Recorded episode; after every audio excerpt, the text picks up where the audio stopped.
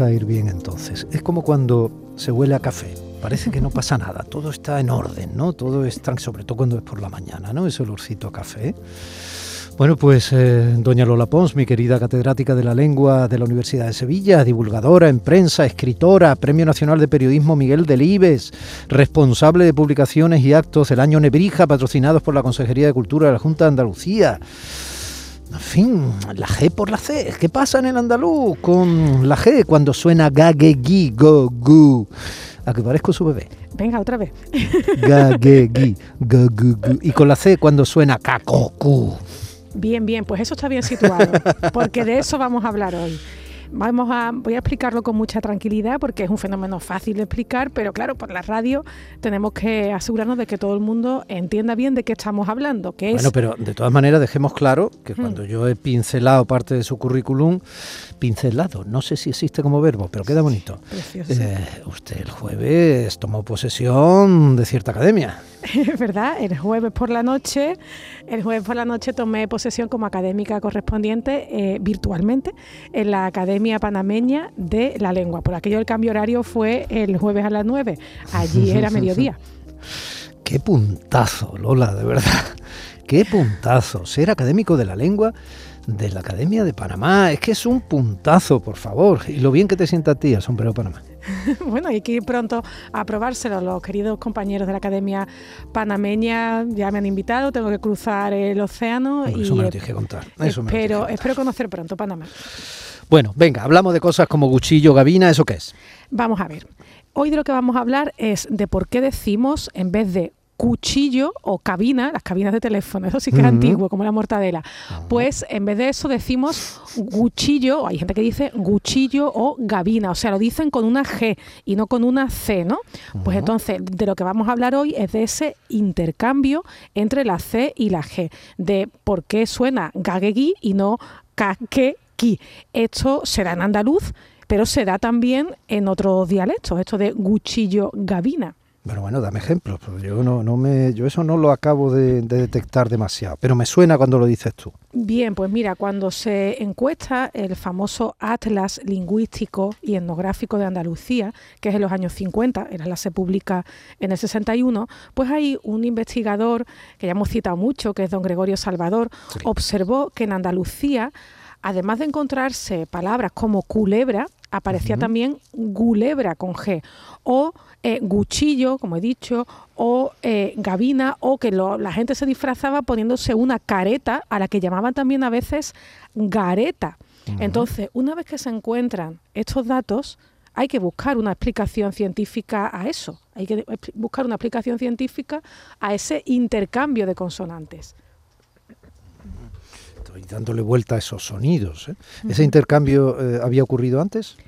Sí, o sea, esto es un, intercambio que ha ocurrido masivamente en lenguas como el español, pero en otras, en otras posiciones dentro de la palabra. Me explico. Fíjate que todos los ejemplos que te estoy dando, discúlpame, son em, una C que se convierte a G cuando está el principio de la palabra, ¿no? Cuchillo, cuchillo, cabina, gabina. Pero de lo que te hablo es que también ha habido una etapa en la que si esa C estaba dentro de la palabra y tenía una vocal delante y una vocal detrás, ¿vale? Pues ahí masivamente todas las palabras del español ha convertido la C latina en G. Pongo un ejemplo, donde el latín pronunciaba lactuca, me fijo en esa última K, lactuca, nosotros decimos lechuga. Hemos convertido esa K de lactuca. Porque lactuca era lechuga. claro, la hemos ah, convertido en lechuga. O sea, cuando la C estaba entre dos vocales dentro de la palabra, ah. eso lo hemos convertido en G.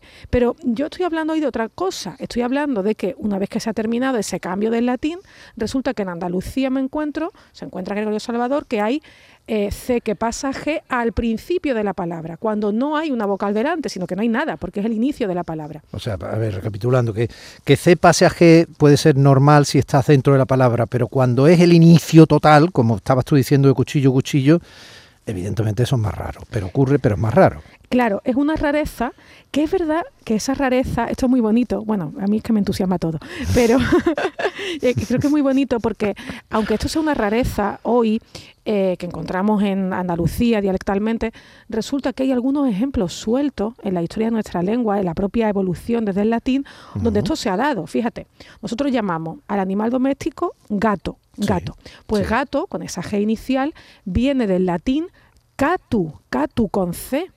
O sea, ahí se ha producido ese cambio. O por ejemplo... Bueno, y con C se mantiene en francés, en inglés. Exactamente, es verdad. O por ejemplo, caño, el caño por donde sale el agua, da lugar también a gaño, gañote. ¿Vale? Esa C que pasa a G. Mm. O sea, para nosotros hoy es un cambio asistemático porque se sigue escribiendo cuchillo o cabina, pero antes ha sido en algunos casos cambio sistemático, porque hoy no decimos cato, sino gato. Mm, ¿Es verdad? Es lo mismo que le ha pasado, por ejemplo, a la palabra gruta. Gruta. Nosotros tenemos el origen de gruta en el eh, griego. Y en griego esto era cripte.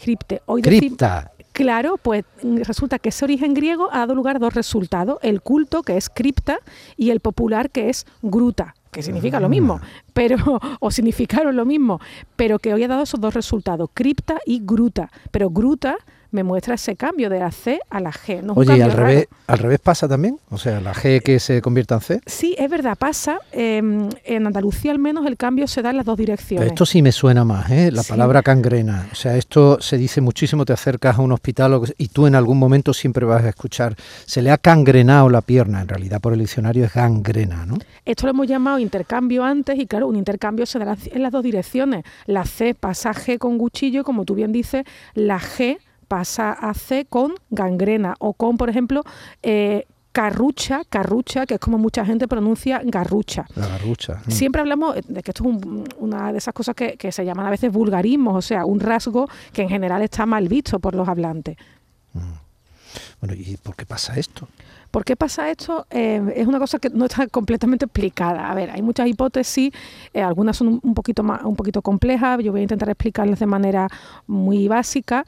Esto técnicamente, la filología lo llamaríamos una sonorización. Este paso de la C, que es una consonante sorda, a la G, que es sonora. ¿Qué significa eso de sorda o sonora? Pues lo que tú hagas con las cuerdas vocales, Domir. Si tú te pusieras la mano eh, sobre, sobre ahí en el cuello, viendo cómo estás pronunciando las cosas, pues hay, hay veces que haces consonantes, que haces que vibren las cuerdas vocales. Pues esas son consonantes sonoras y si te pones ahí la mano en la nuez las verías vibrar.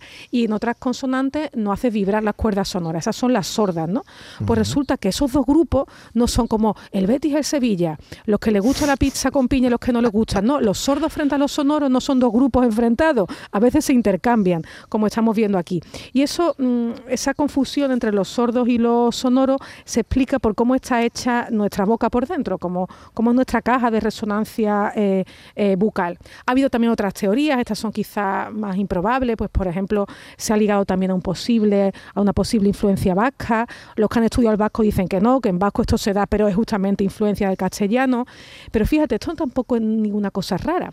La palabra em, acto, ¿no? De hoy hay un acto en honor pues esa palabra acto, hay muchos hablantes del español que la pronuncian acto, como si fuese una G.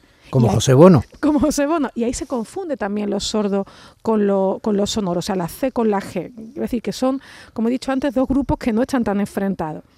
Acabo de venir de un acto. De, si digo que tengo garraspera en lugar de carraspera, pues si dices que tienes garraspera, em, tienes un problema porque eres presentador de radio y estás mostrando esa confusión entre la C y la G. Porque tú fíjate, si nuestros oyentes ahora pronuncian garraspera y carraspera, si las van pronunciando seguido, se van a fijar que están articulando los sonidos en la parte final de la boca.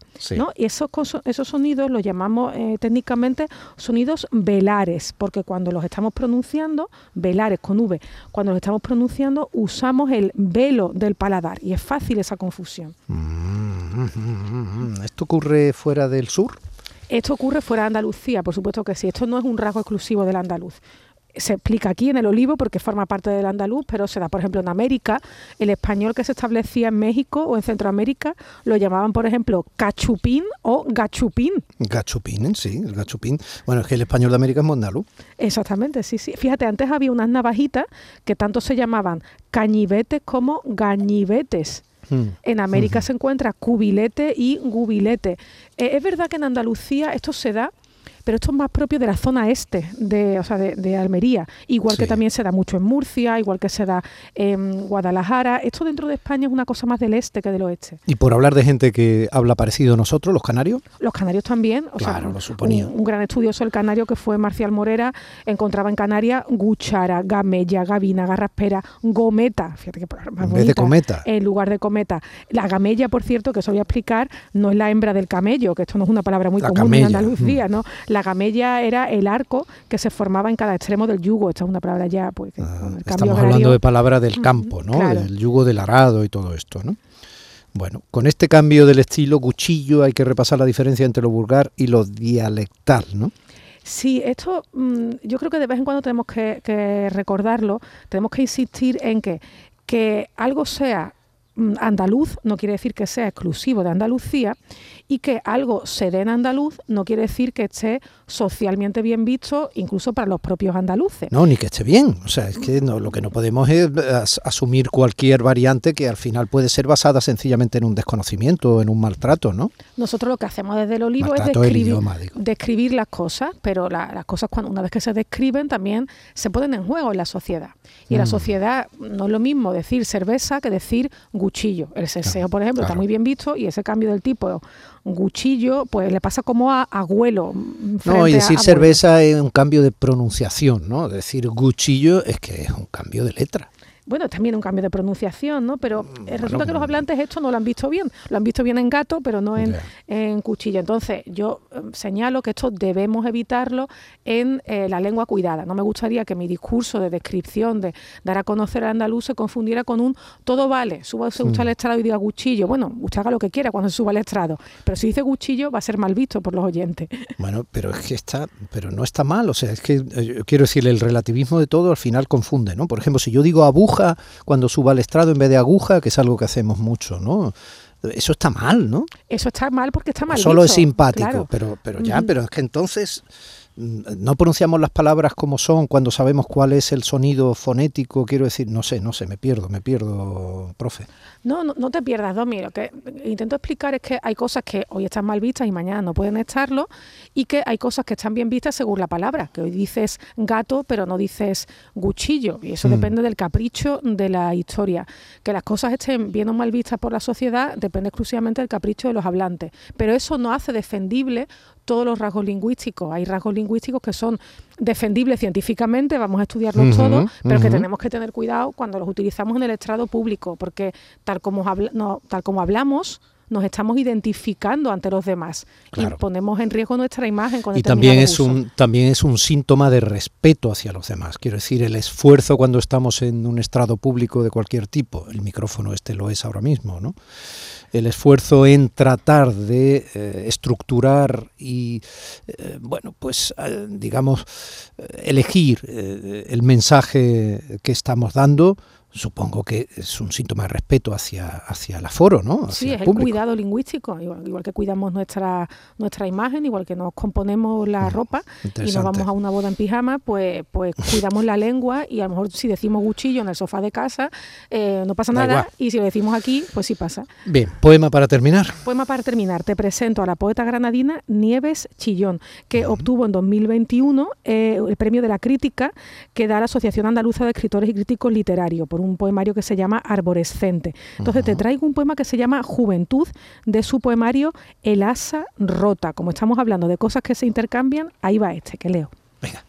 Los niños y los jóvenes, al contemplar lo hermoso, sienten deseos irremisibles de deshojar, romper, para ver cómo cruje la turgencia quebrada de los tallos, cómo un huesecillo se parte y el equilibrio se dispersa en numerosas y pequeñas escombreras. De la observación de lo pequeño se sacan grandísimas lecciones.